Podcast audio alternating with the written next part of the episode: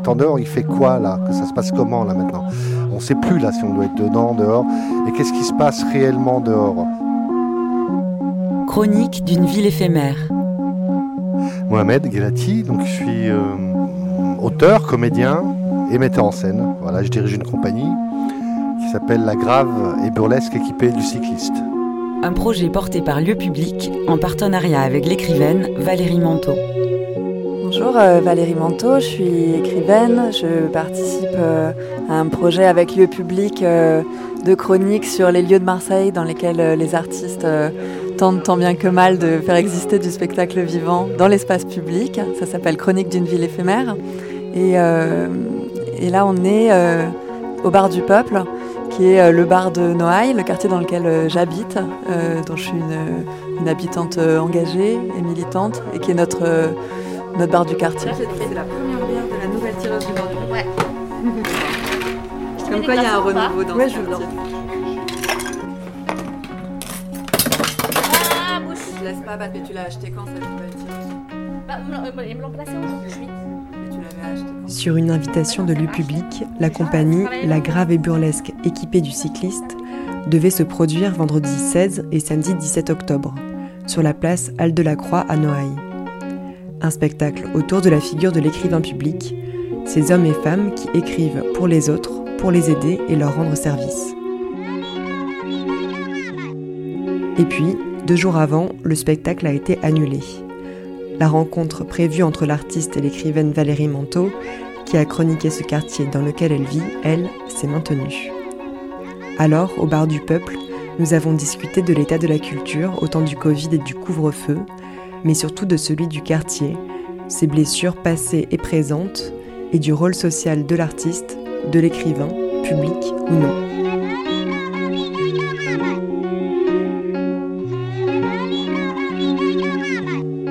proposition de Radio Grenouille en coproduction avec le public.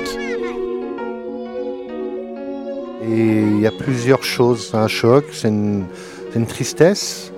Parce que nous, tant qu'il n'y a pas de rencontre avec le public, il n'y a pas de spectacle vivant. Comme un texte de théâtre, euh, un texte, euh, ça, n'existe pas. C'est un texte qui est dit par des comédiens. On peut bien écrire, hein, je ne parle pas de la qualité littéraire, je sais pas quoi. C'est tant qu'on ne rencontre pas euh, ce, moment-là, tant qu'on ne vit pas ce moment magique de rencontre avec le public, ça ne veut rien dire. Donc là, il y a eu cette espèce de frustration, là, euh, de, trucs, d'encaissement organique, physique. et puis, parallèlement, comme on est très mobilisé aussi très mobilisé par ce qui se passe dans nos métiers. Euh, moi, j'ai pris tout d'un coup la mesure. Là, je dis ah oui, en fait, voilà ce qui se passe. Oui, je le regrette à, plusieurs titres. C'est-à-dire qu'évidemment, on regrette toujours que les spectacles puissent pas avoir lieu. Et je rejoins tout à fait ce que dit Mohamed de l'inquiétude de, euh, de, la vie qu'on se fait, en fait en s'empêchant euh, d'avoir accès à des moments de convivialité, de, façon générale, de loisirs, de partage, euh, en dehors de nos heures de travail, en dehors de nos contraintes de travail. Moi, ça me semble complètement vital de maintenir euh, ces espaces-là possibles. Et visiblement, on n'est pas, on n'est pas d'accord là-dessus avec la politique qui est, qui est menée contre l'épidémie. mais cela dit, je suis d'autant plus triste de l'annulation de ce spectacle qui devait avoir lieu sur la halle de la Croix, qui est une, des petites places euh, euh, de Noailles, qui sont justement de ces espaces de, euh, de vie partagée dans ce quartier qui a été extrêmement meurtri. alors il y a plusieurs étapes de, de, cette meurtrissure sur ces dernières années. Ça fait longtemps que le quartier est un peu à l'abandon, qu'il survit comme il peut. Euh, il y a eu évidemment l'étape euh, du 5 novembre 2018 qui a traumatisé le quartier et on n'en est pas sorti. Et c'est les deux ans des commémorations qui arrivent là et, on est encore en train de se débattre avec cette histoire-là. Euh, l'effondrement des immeubles de la rue d'Aubagne, les huit morts, les centaines de personnes évacuées, les immeubles qui continuent à être menaçants, qui sont toujours pas ni rénovés ni, ni reconstruits. Et je me souviens que euh, le public, c'est pas le premier spectacle qui été programmé sur la halle de la Croix. Euh, après les effondrements, euh, le public a déjà programmé plusieurs spectacles à cet endroit-là. Et à cet endroit-là où devait jouer Mohamed, il y, a un café en face avec une terrasse qui s'appelle Chez Amine. Et hum, lors d'un dernier spectacle qui avait lieu, je demandais à la patronne de chez Amine ce qu'elle en pensait. et spontanément, elle, me répond que c'est vraiment important pour elle que le quartier retrouve de la vie après tout ce qu'on a vécu. C'est ça qu'elle m'a répondu. Et en parlant de ça, je, je, pense qu'elle faisait référence aux effondrements, mais pas seulement, à toutes ces catastrophes les unes sur les autres qui, euh, qui nous tombent dessus. Et évidemment, le confinement a été une étape supplémentaire de, euh, des souffrances dans un quartier comme ça, qui est quand même euh, populaire, enfin mixte, mais avec quand même des populations extrêmement précarisées. le confinement a été vécu de façon extrêmement difficile. Il y a beaucoup de gens qui ont perdu toute source de revenus. Euh, le marché, quand le marché de Noailles a été euh, fermé au début du confinement, il y a des gens qui se sont retrouvés sans la possibilité de récupérer les restes du marché et c'était de ça qui se nourrissaient. Donc on a des gens, euh, on le voit tout de suite, dès que les marchés sont fermés, dès que les restaurants ferment, il y a davantage de gens qui commencent à fouiller dans les poubelles. Et c'est ça l'engrenage dans lequel on est en train de rentrer à nouveau. Et je trouve que depuis la sortie du confinement. Cet été, on a quand même retrouvé cet élan de vie euh, dans le quartier, euh, d'occuper l'espace public, de se retrouver, euh, de pouvoir profiter un peu de, de, la vie quand même malgré tout ici.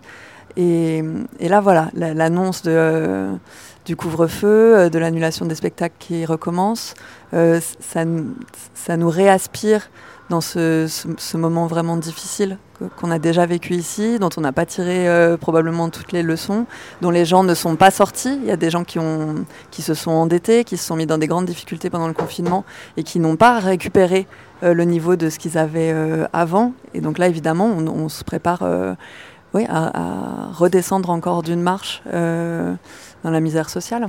Ça, moi, je suis vraiment très inquiète de ça.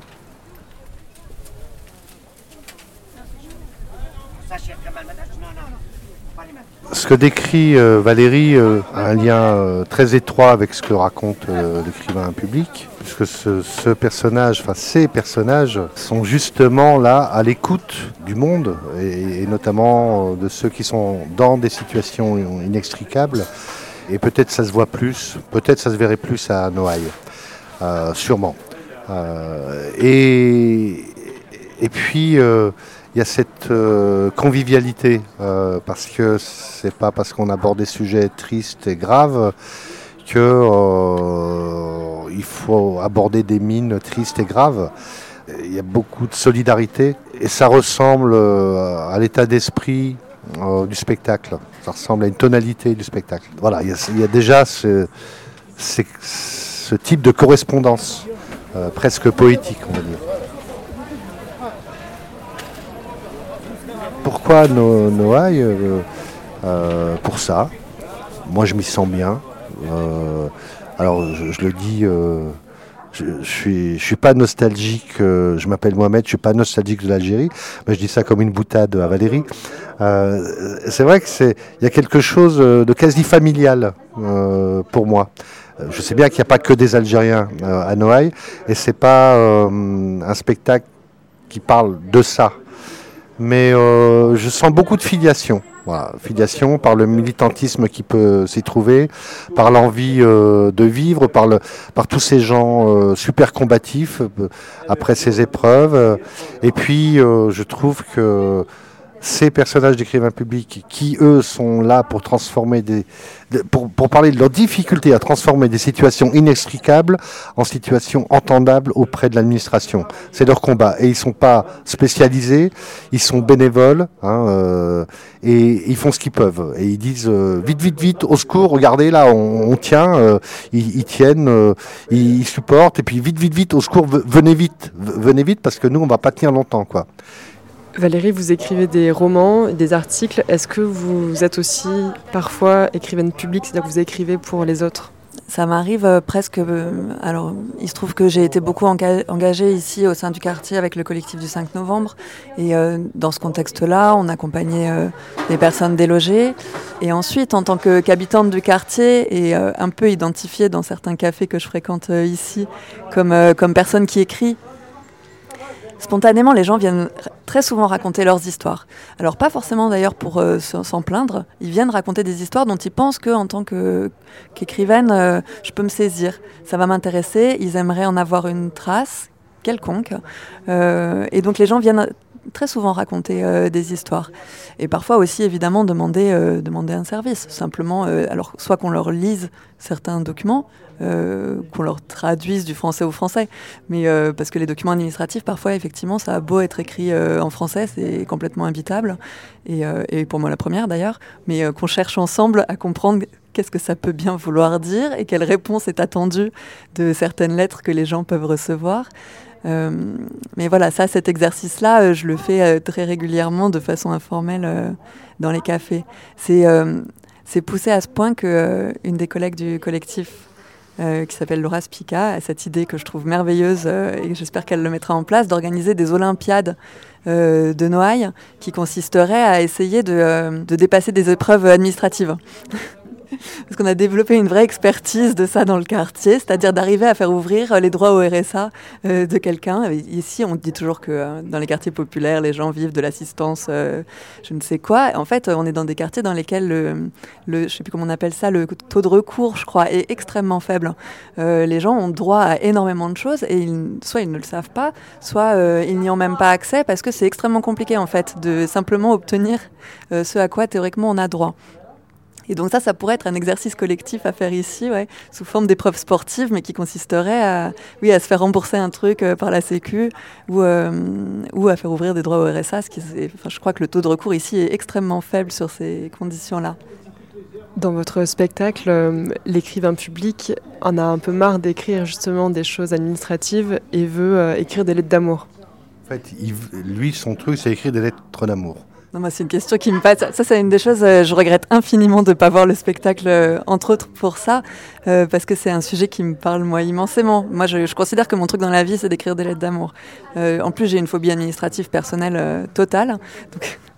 Donc, je, déteste les conditions qui nous sont faites et qui m'obligent à, faire beaucoup trop de choses administratives pour d'autres, alors que je rêverais que d'une chose, c'est d'écrire, euh, y compris sur ce quartier d'ailleurs, euh, pour parler d'autre chose que, euh, que de, problématiques administratives et sociales et catastrophiques. Et je rêverais d'écrire.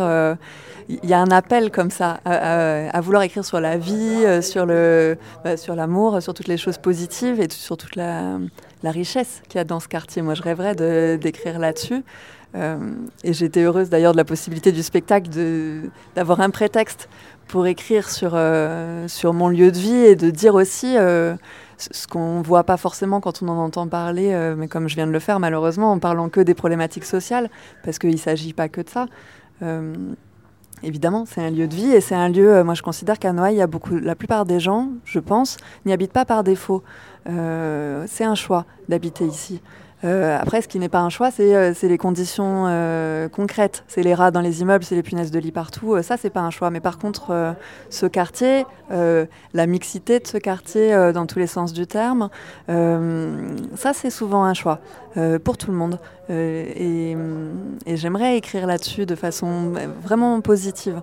Mais, mais c'est compliqué. On est évidemment débordé par le côté euh, urgence. Ça a l'air naïf, en fait. Si on écrivait euh, aujourd'hui quelque chose, euh, disons tout le bonheur qu'il y a à vivre dans ce quartier, c'est un peu indécent, c'est presque un peu indécent vu, tout ce qui s'y passe. Mais je pense qu'il faut arriver à faire coexister les deux discours parce que parce que c'est ça la réalité. Que, que oui, c'est dur, mais en même temps, ça vit on fait allusion à ça aussi, des gens qui sont dans des situations euh, difficiles. Alors, il y a le problème administratif, mais il y a aussi des gens qui aiment raconter leur vie, parce que qui aiment raconter une histoire, leur histoire.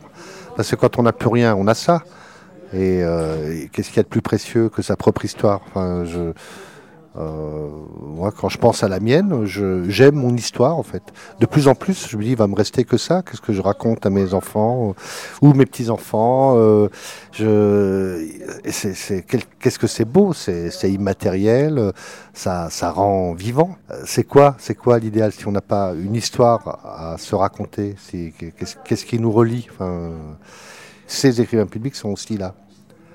Il y, a une écriture, hein, puisqu'on parle euh, là du spectacle, euh, pour moi, l'écriture euh, contemporaine du théâtre, pour moi, ça veut dire comment va le monde, il fait quel temps, il se passe quoi, il se passe quoi, comment on vit ensemble, comment on se regarde, comment on se regarde pas? Donc j'ai rencontré pas mal d'écrivains publics à cette époque-là, et des assistantes sociales pour voir comment ils faisaient comment, comment ils accompagnent, à quel moment, à quel moment ils sortent de leur propre cadre parce que peut-être qu'à force d'en voir, peut-être qu'ils ont envie aussi de pousser les murs, de pousser des gueulantes. J'en ai rencontré quelques-uns. J'ai rencontré un groupe d'assistantes sociales. quand j'aurais posé cette question-là, qui sort de ces gonds? Comment ça se passe? Ah ben non, mais c'est une telle, je ne plus, j'invente un prénom, euh, c'est Josiane, allez, disons Josiane. C'est Josiane, c'est elle qui est... C'est même pas elle qu'on a prévu, c'est elle, de toute façon, elle ne supportera pas qu'on n'ait pas scolarisé ces gamins-là, donc elle va aller avec les parents, elle va amener les gamins à l'école maternelle ou je sais pas quoi, donc elle y va. Elle est plus, elle est non, elle l'est, mais elle l'est plus, mais euh, enfin bref, elle pousse le truc quoi. Et j'ai rencontré, oui, j'ai interviewé pas mal d'écrivains publics bénévoles, très très souvent. Euh, euh, des femmes à 90%, euh, un peu tout milieu, dame patronesse, infirmière psy, qui a découvert un jour quelqu'un qu'elle suivait, qui vivait dans sa voiture qu'elle a tenté d'aider, enfin qu'elle pouvait pas aider. Le mec, il est mort six mois, après dans sa voiture, donc ça, a été un déclencheur. Mais des histoires terribles. Entendre comment les gens ont démarré euh, cette activité-là, il n'y a, enfin, a pas une histoire pareille. C'est tout d'un coup, des humains se mobilisent pour d'autres, avec les petits moyens qu'ils ont. Valérie, est-ce qu'il y a eu un déclencheur euh, pour votre implication dans le quartier? À l'évidence, pour moi, euh, les effondrements des immeubles de la rue d'Aubagne. J'habitais depuis pas très longtemps au cœur du quartier au moment où ça s'est produit. Euh, et avant, j'habitais euh, tout en haut de la rue d'Aubagne, ce qui faisait que la rue d'Aubagne était mon chemin quotidien pour aller euh, au bureau. Et, donc, je passais tous les jours devant ces immeubles qui sont finalement tombés. Et, je me suis rendu compte à cette occasion-là, au moment des effondrements, que, que je les avais. Je passais devant tous les jours et je les avais pas vraiment vus. Euh, que justement j'étais quelqu'un qui passait dans le quartier euh, sans, euh, sans voir ce que j'avais sous le nez. Et au point de venir, enfin de décider de déménager, de, puisque j'habite moi sur la, sur la halle de la Croix maintenant, et d'être vraiment au cœur de ce quartier-là et d'y habiter presque sans le voir. Et euh, le 5 novembre au matin, quand les immeubles sont tombés, j'étais chez moi, je ne l'ai pas entendu, et je suis sortie pour aller au, bureau euh, juste après les effondrements. C'était un jour où il pleuvait, enfin il faisait un temps euh, terrible, et ça explique sans doute en partie pourquoi j'ai regardé mes pieds et je suis passée et je n'ai pas vu ce qui était en face de moi, l'absence des deux immeubles. Je n'ai pas vu les pompiers, j'ai appris en arrivant au bureau que, que ces immeubles étaient tombés. Et je crois que là ça a été une façon pour moi de. Ça m'a ramené au cœur du quartier en fait. De me dire c'est c'est pas possible d'habiter là et de euh, et, pas être capable de voir ça, d'être connecté à ça, euh, de passer au pied de euh, ces immeubles et de gens qui sont capables de de se réveiller comme moi le même matin, d'ouvrir et de fermer des, des placards et de mourir dans le quart d'heure parce que l'immeuble s'effondre. Et, et, moi d'être en train d'écrire mes bouquins qui parlent d'Istanbul. Euh, à trois numéros de là. Qu'au bout d'un moment, il faut être quand même euh, un peu ancré là où on est, probablement, dans des, dans des espaces comme cela. Euh, donc les effondrements, ça a été un déclic, d'autant plus que il y a une chose dont on ne parle pas là, et je pense que c'est important de le dire, et j'essaye d'en parler un peu dans la chronique. Il y a une problématique dans ce quartier de changement de la population qui y vit, de ce qu'on appelle la gentrification.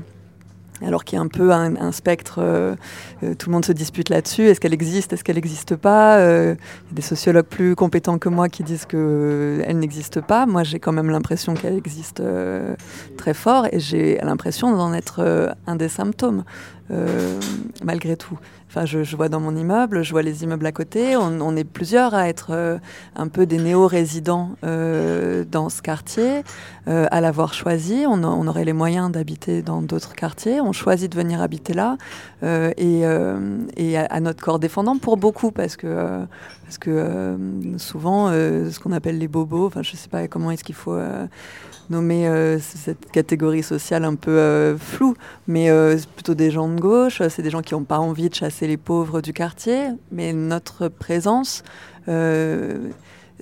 fait émerger visiblement d'autres types de commerces, par exemple dans le quartier.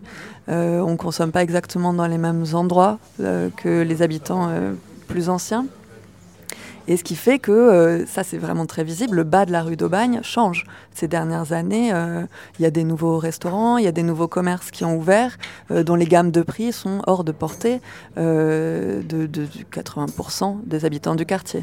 Et, les gens qui les fréquentent ne viennent pas forcément, d'ailleurs n'habitent pas forcément ici, ils viennent d'autres quartiers, à Noailles, pour venir manger dans ces restaurants je ne vais pas citer, mais je, pense que les gens qui connaissent un peu le quartier identifient très bien de quoi je parle.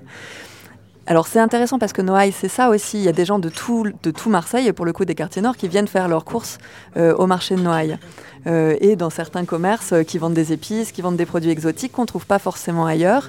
Et donc de toute manière, cet endroit qu'on appelait le, ventre de Marseille, traditionnellement, il attire une grande partie de la population qui vient alors beaucoup s'alimenter ici. Mais, mais cette question du changement de la population un peu euh, en, en, embourgeoisement. Enfin, euh, j'adore pas le mot gentrification, mais bon, j'ai l'impression qu'il est vraiment rentré dans le, dans le logiciel. Ça, cette question-là, moi, elle me, elle m'interroge, elle me travaille. J'essaye de pas être naïve là-dessus, c'est-à-dire moi, voilà, je suis une nouvelle habitante de ce quartier, euh, j'ai un statut de d'artiste, donc voilà, je suis exactement dans le champ de de ce type de changement de population. Et, j'ai l'impression qu'on est beaucoup euh, à s'interroger là-dessus. en essayant d'avoir un regard critique, mais en se débattant un peu avec ça. Euh, parce qu'on est des acteurs de cette chose-là. Et il me semble que, pour finir de répondre à votre question, euh, ça, ça a été un déclencheur aussi de mon implication. De me dire, voilà, c'est pas tout de moi réfléchir toute seule à cette question-là et de me demander quelle est la juste place pour habiter dans un quartier comme ça. Il me semble que, voilà, cette question, ça a été une façon pour moi de la prendre un peu à bras le corps que quand il se passe des choses comme ça, au moins ma juste place, elle peut être dans le dans l'action militante d'être une alliée.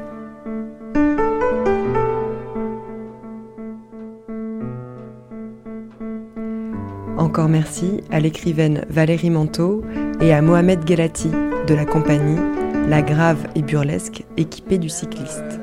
Je garde les habitués pour payer à la fin. Non, c'est bonjour Choupi. C'est vrai. Là, c'est vrai.